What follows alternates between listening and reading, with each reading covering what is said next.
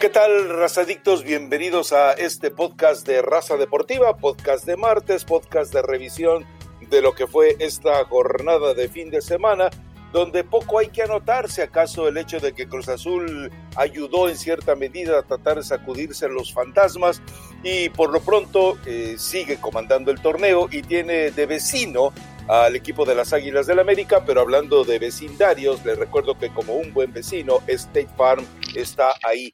Poco que rescatar Elizabeth Patiño, poco que saborear Elizabeth Patiño, digo, hasta tu fabuloso, poderoso y grandioso Toluca eh, termina con un infame empate sin goles con el equipo de San Luis. Y me vas a decir que el funcionamiento y lo que tú quieras, pero la verdad es que, eh, bueno, eh, entraremos en materia sobre ello, pero el León no pudo con el América y eh, este América que ya lo hemos platicado, es más tu pincelada táctica o tu grafiteo eh, estratégico que tienes ya publicado ahí en ESPN, da una semblanza de lo que fue este partido. Pero, a ver, arranquemos precisamente con ese juego, a menos que quieras entretenerte con las infamias del 0-0 San Luis Toluca, del 1-1 Puebla Tigres y festejar lo del Atlas que le gana Ciudad Juárez. Ah, pobres Juárez, pobre Juárez. En fin, tan lejos de Dios y tan cerca de Hurtado y de Lara. Eh, ¿Quieres ir con América León? Te seduce América León porque la verdad es que eh, fue un buen partido y aquí yo sigo sosteniendo el principio. Las cifras dicen que el dominio lo tuvo el León pero lo que ocurrió en la cancha queda claro que el control del partido fue de uno solo. Se jugó donde quiso, como quiso, cuando quiso y hasta cuando quiso precisamente el equipo de las Águilas del la América. ¿Cómo está, Rafa? Pues no, la verdad que de los primeros partidos no hay mucho que platicar, nada más que anduve muy fina y muy atinada en los resultados. Dije de los empates de San Luis contra Toluca, también eh, del Puebla contra Tigres de Atlas, bueno, pues porque realmente no era tan difícil atinarle al ver que Atlas viene mejorando, aunque se da poco y Juárez no gana un solo partido, ¿no? Entonces nos vamos directo al, al América León, solo haciendo la acotación que el técnico creo que mejor trabajo ha hecho con, con menos plantel o con un plantel eh, tal vez por debajo de algunas nóminas del fútbol mexicano, es el Puebla. Entonces, Larcamón me parece que ha trabajado muy bien en este Guardianes 2021. América León, Ah, tú le ibas a León. Es que tú lo salaste, Rafa. Creo que ahí está el problema, ¿no? Si mal no recuerdo, creo que dijiste León va a ganar y tal. León no jugó mal y creo que ha sido un poco lo que hemos mencionado en, ¿qué será?, los últimos dos o tres partidos. León no juega mal. Me parece que sí va mejorando conforme transcurren las fechas. Aún le falta, ¿no? Recuperar a un jugador como Luis Montes.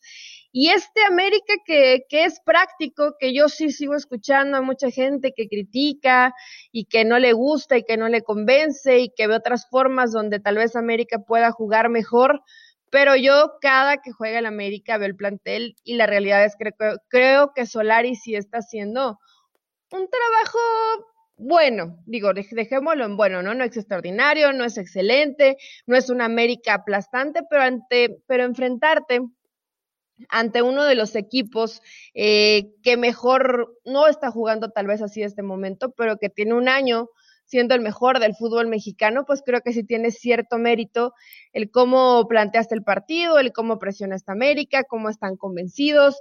Hay diferentes cositas, Rafa, que, que creo que Solari está haciendo bien y que además me gusta mucho que yo, por ejemplo, creía, ¿no? Se quedan Richard Sánchez y Aquino y, de ahí nadie los va a mover y le sigue eh, dando minutos y posibilidad a, a, Naveda de que también se muestre con el América. Entonces, sí hay ciertos jugadores que creo que Solari los está considerando, aunque no siempre de inicio le va cambiando la cara conforme transcurren los minutos al América y esto, al menos, creo que deberían estar los americanistas contentos porque de cada clásico mexicano, yo creo que después de Cruz Azul, probablemente Toluca, que es de los regulares, podríamos poner a este América, ¿no? Que ya tiene una idea por lo menos un poquito más clara que el resto de sus competidores en, el fútbol mexicano.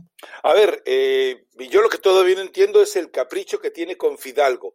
Eh, sí, en su partido. Sí, le gusta. Eh, es que en este partido, si te fijaste, en el segundo tiempo hubo tres balones cerca de su área que generaron una situación de peligro que León no pudo. Eh, pero, pero cuando un jugador que supuestamente tú llevas para eh, aplacar o contener o inspirar la, la retención de la pelota, el manejo de la pelota, los tiempos con la pelota y te pierde en la salida, en la periferia del área grande, tres balones y te genera acciones de peligro, pues para mí no es el jugador. Y esto pasó contra León, pero ya había pasado también anteriormente. Es decir, los dos últimos partidos han sido muy malitos de Fidalgo. Yo prefiero, y, no, no me parece nada descabellado, que si tienes a Naveda, a Aquino y a Richard Sánchez, coloques a los tres, porque si Fidalgo es tu esperanza de generar fútbol al ataque, digo, Mauro Laines le da dos vueltas y media, ¿eh?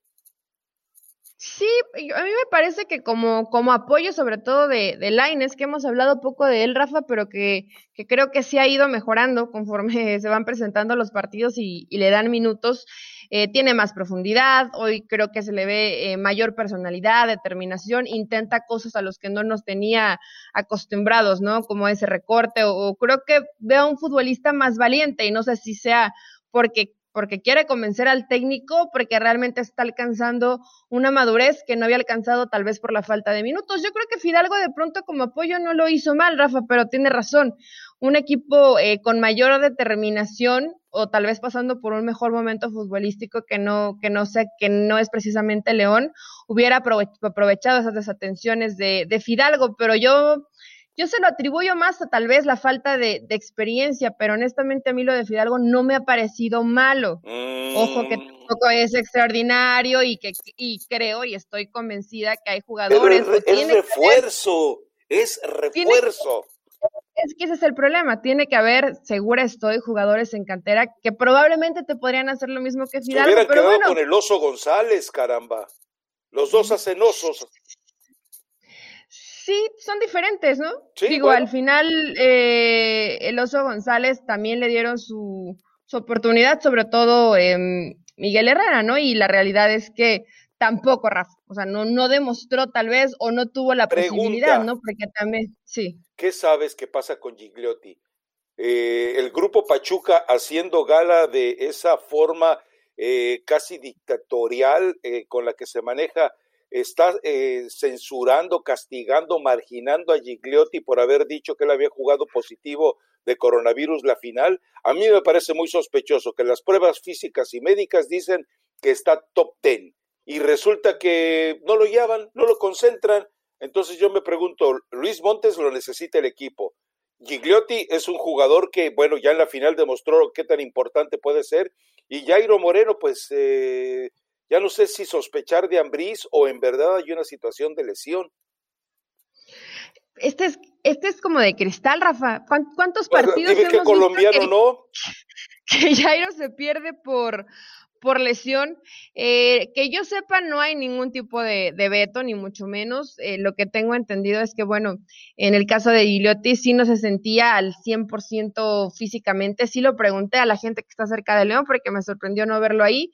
Pero no, lo, lo, han, estado utilizando y al menos Nacho no tiene ningún tipo de problema con él, ni ningún mandato. Si hubo, si hubo, esto sí hubo, si hubo jalón de orejita, así como de, mira, no nos metas en broncas, mejor si no vas a decir nada bueno, no digas nada, pero tanto así como un castigo, alguna multa. Acuérdate que Eli Patiño ya anda difundiendo ahí que por tu culpa eh, ponemos a jugar pues futbolistas con positivos. Gigliotti fue la prueba, Rafa, al final. lo, dijimos, decían que era mentira y él terminó eh, descubriendo esta situación que algunos jugaron eh, positivos, ¿no? Pero bueno, eso ya pasó, no, no está eh, separado del grupo ni mucho menos por, alguno, por alguna de estas cuestiones y hay que decirlo, América juega bien dentro del fútbol mexicano, al nivel, a la exigencia. No es un equipo extraordinario, no es un equipo que, que aplasta al rival, pero es un equipo inteligente y creo que al final termina ganando bien el partido, Rafa. Y el, y el de enfrente, ¿no? A mí de pronto, ay, cómo me molesta que últimamente han puesto muchos partidos e, en el mismo horario, pero lo de Chivas sí, no hay ni, ni cómo ayudarlos. Digo, yo sé que se viene el clásico y el próximo podcast vamos a hablar de eso, pero Chivas ante Mazatlán, echado para atrás, con cambios defensivos ante Mazatlán, en verdad que no, No entiendo a Víctor Manuel Bucetich. Ayúdame a entenderlo, por favor, Rafa, porque tú lo has defendido podcast. Yo. Podcast, podcast. Y yo ya no sé cómo entender a Bucetich. Yo he Alex defendido a Alex Rey Midas. Ah, bueno. No, la verdad es que es incomprensible lo que hace. Y esto me imagino que hasta en los fundamentos tristones que les dan a ustedes cuando, ya no sé qué título de, entrenador es peor, si el de la Federación Mexicana de Fútbol o el que le dio Nicaragua a Hugo Sánchez por dos eh, eh, minutos de egoconferencia. Pero a ver, eh, Eli, tú lo sabes muy bien y vamos, lo podemos aplicar a la vida diaria.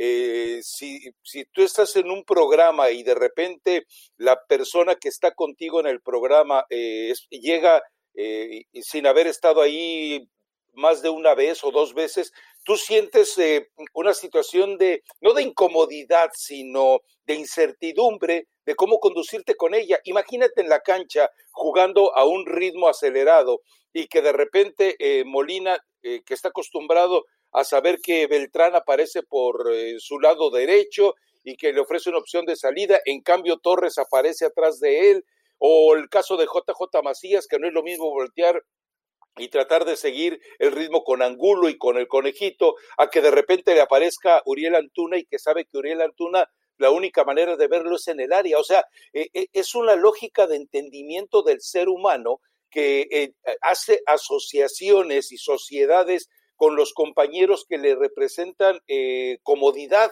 y que si de repente tú lo sacas de esa comodidad, lo mandas a citas a ciegas, lo mandas al vacío, lo mandas a la desesperación.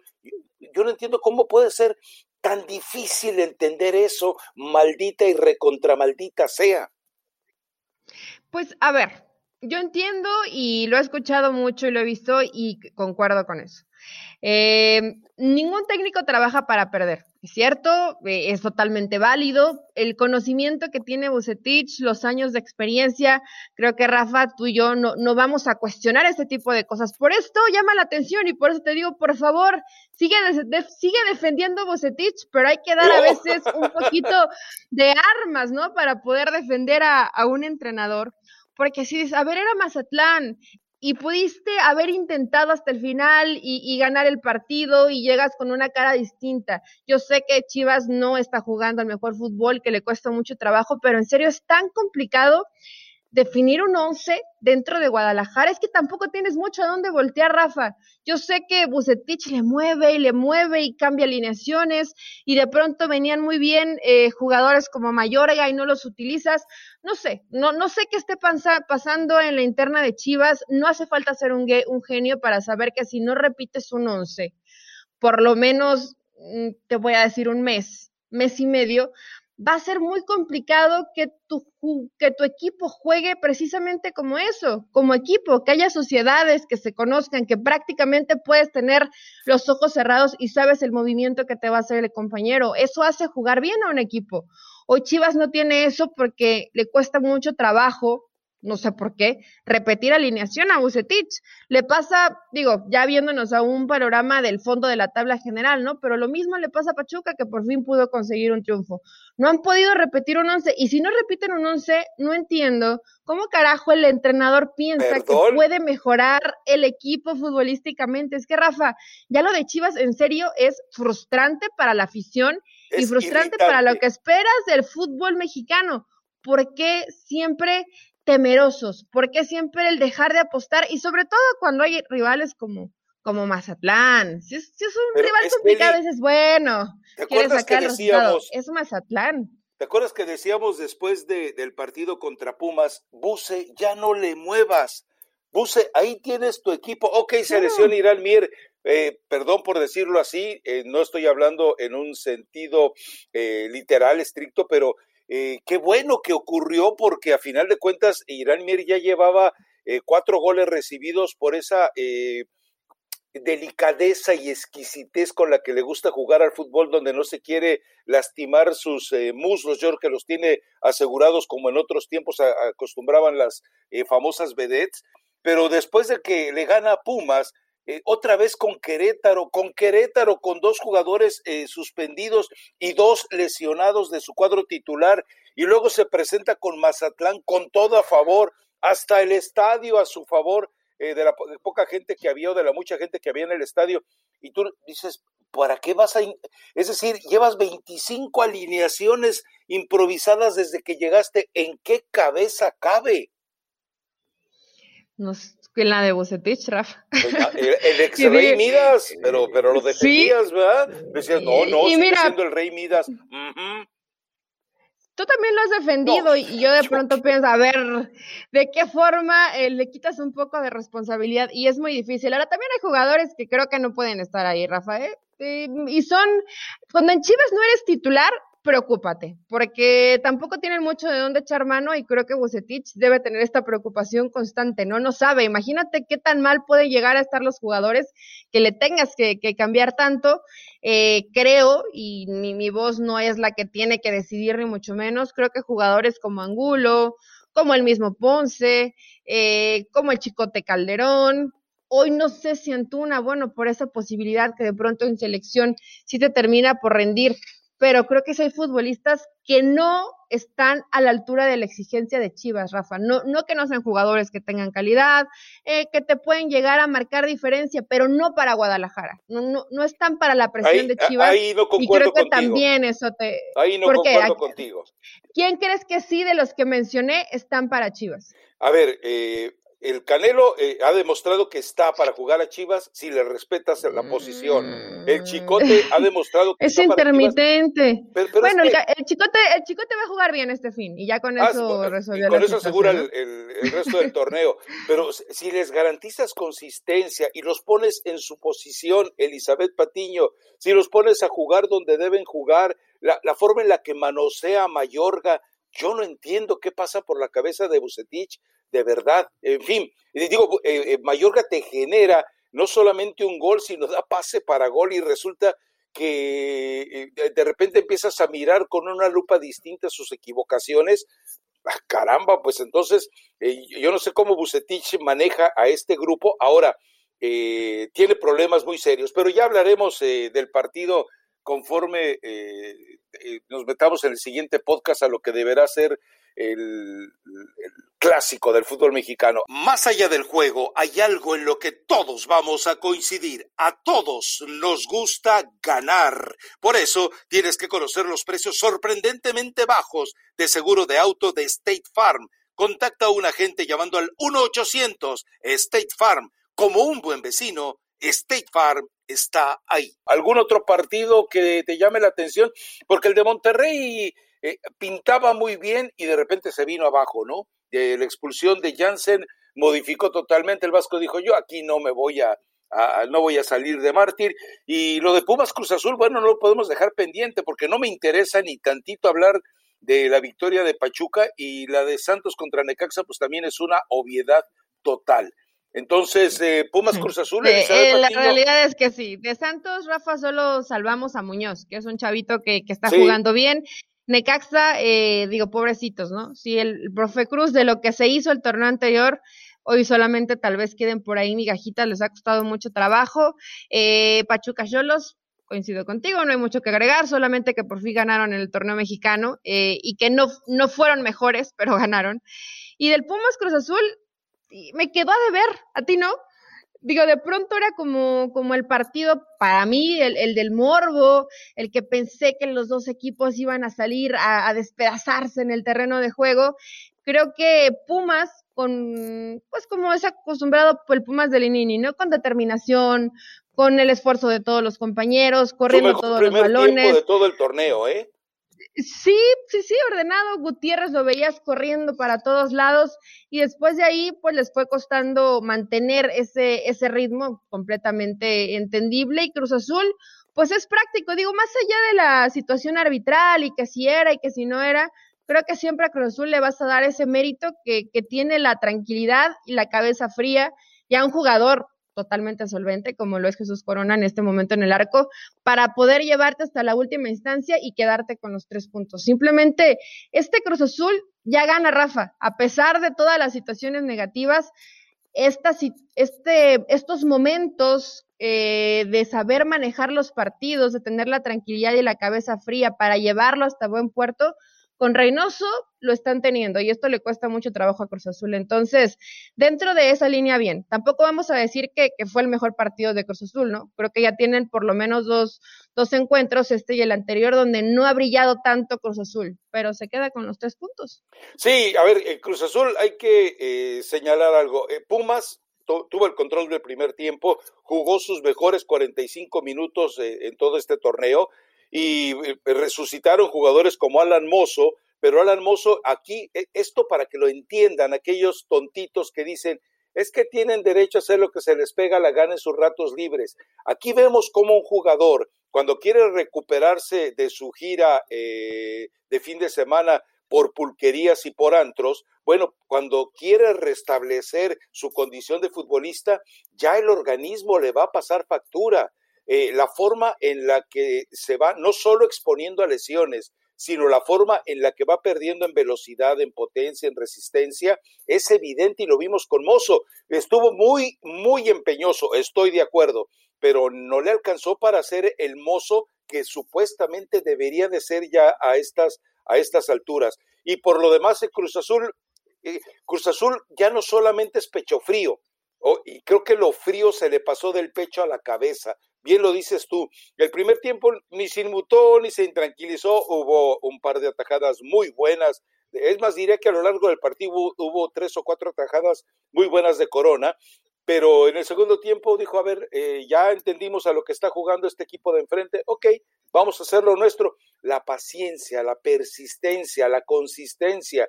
Eh, consigues el gol en el minuto noventa y tantos y esto te demuestra que Cruz Azul ha comprendido que para no cruzazulearla, tiene que tener las pilas puestas. Ahora sí que, eh, como, eh, ¿quién era el cronista que decía esto no se acaba hasta que la gorda canta, hablando, haciendo referencia a la ópera, obviamente, no es ningún otro escenario que se pueda malinterpretar. Bueno, sí. Es que es la que canta más bonito. Exacto. Entonces, hasta que el árbitro pita, eso no se acaba y eso Cruz Azul lo está entendiendo de manera perfecta. Eh, Talavera quiso hacer la, gran nahueleada de ir a ahuyentar, a espantar al cabecita y el cabecita le dijo, ahí lo voy a tirar, ahí se lo tiró y después el cabecita se burló de Talavera y me parece que en estos casos es totalmente eh, válido que, que, se que se mofe, que haga burla, que haga... Se las debían, Rafa. Yo sé que no es ni cerca, ¿no? De, de, lo que pasó, no es liguilla, no es partido determinante, no tienes la ventaja, etcétera. Pero bueno, seguramente Cruz Azul, eh, una noche antes, si el cabecita se portó bien en la concentración, pues estaba, estaba pensando, ¿no? Precisamente, mira, sería extraordinario que Cruz Azul por fin pudiera conseguir ese campeonato.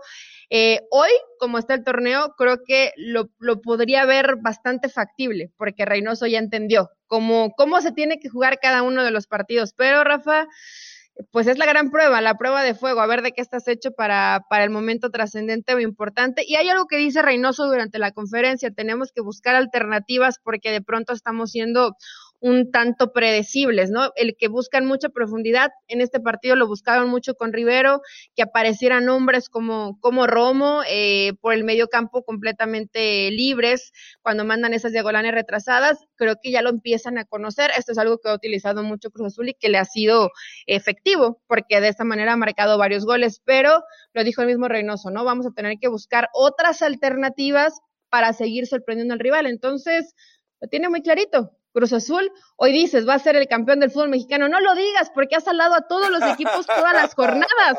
Mejor espérate a que estemos más cerca de, la final del fútbol mexicano y es que Cruz Azul, si es que Cruz Azul no aparece dentro de los finalistas, pero este es Cruz Azul, con, con cabeza mucho más fría para poder eh, quedarse con los tres puntos jornada tras jornada.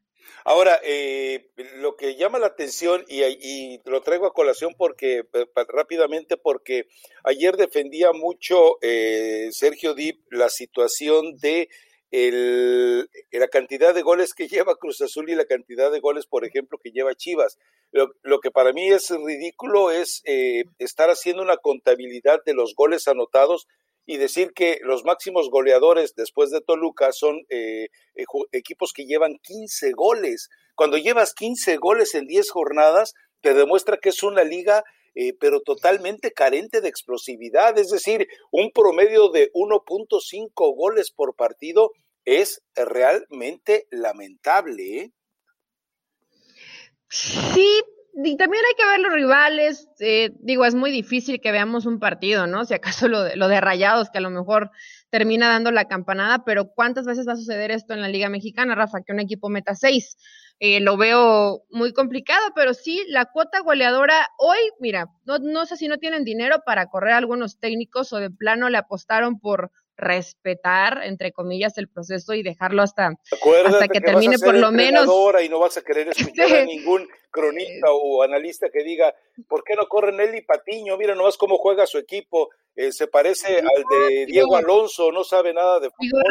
Eh, es, es parte de la chamba, los entrenadores ganan bien, y tienen la responsabilidad de llevar a los equipos a que por lo menos vayan mejorando en lo futbolístico, ¿no? No que vayan retrocediendo, pero sí la cantidad de goles eh, yo no sé si esto sea un parámetro para DIP, a quien le mando saludos, para, para medir el funcionamiento dentro de la liga, ¿no? Pero hace falta ver dos o tres partidos que a lo mejor no los ha visto completos de estos dos, por ejemplo, ¿no? De Cruz Azul y Chivas, para darte cuenta lo que un equipo por lo menos tiene una idea, tiene un estilo, eh, no juega mal y tiene un muy buen plantel y un Chivas que te da uno bueno y, cinco malos, digo, es así, ¿no? Punto. Ah, ah, porque aparte de estos goles, ¿cuentan ahí los autogoles?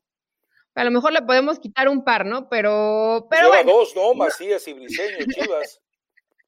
sí, pero este, pero no, creo que no hay eh, ni comparación, Rafa. O no, no, no tendríamos por qué voltear a ver los goles para darnos cuenta lo que ha jugado Cruz Azul en este torneo y Chivas. A lo mejor Sergio no ha visto tantos partidos de Chivas porque sé que le va al Cruz Azul, seguramente eso sí los ha visto, pero los de Chivas no. En fin, bueno, Elizabeth Patiño, recomendación musical y no se pierda el podcast del próximo viernes porque le estaremos presentando en detalle lo que va a ser el clásico del fútbol mexicano que esperamos, deseamos, queremos, se presente a la altura, pero totalmente a la altura de las circunstancias morbosas, no de calidad futbolística, que están rodeando los dos equipos, ¿no? ¿Crees que sí está a la altura, Rafa? No, no, digo que espero que esté a la altura. Esperemos que sí. No de la calidad. el, morbo, el morbo yo creo que sí, la calidad y no estoy tan segura, sobre todo me preocupa un poco pues, más calidad, por, Chivas, por Chivas. Pues es que Rafa, a lo mejor de pronto muchos se acuerdan de jugar al fútbol o no ha pasado en este torneo y en muchos torneos más, siempre lo estás diciendo, de pronto juegan muy mal y, y se acuerdan cómo jugaban bien el torneo anterior y sacan lo mejor de la temporada para lucir en este partido. Pero bueno, ya tendremos tiempo para hablar de eso. La recomendación se llama Dos veces. Ya sé que van a decir que estoy obsesionada con Cristian Nodal, pero pues es el único que saca canciones. Es, el, es, el, es, el, único que saca canciones nuevas, lo siento. Eh, canción de Cristian Nodal y Los plebes del rancho de Ariel Camacho. Se llama Dos veces. Los plebes del rancho de Ariel Camacho, ¿eso es un grupo musical? Es un grupo musical. ¿No lo conocía, Rafael? No, perdóname, pero no. ¿En qué cueva vives? Sí, la verdad, eh, perdón. los plebes del rancho, pues sí, la verdad que sí, digo, a los que les gusta la música regional, sí son bastante conocidos, entonces vayan a escucharla. Es más, te va a gustar. Sé que dentro de tus favoritos de tu playlist va a, va a estar ahí los plebes del rancho. te lo recomiendo. Los plebes del rancho de Camacho, ¿cómo se llama?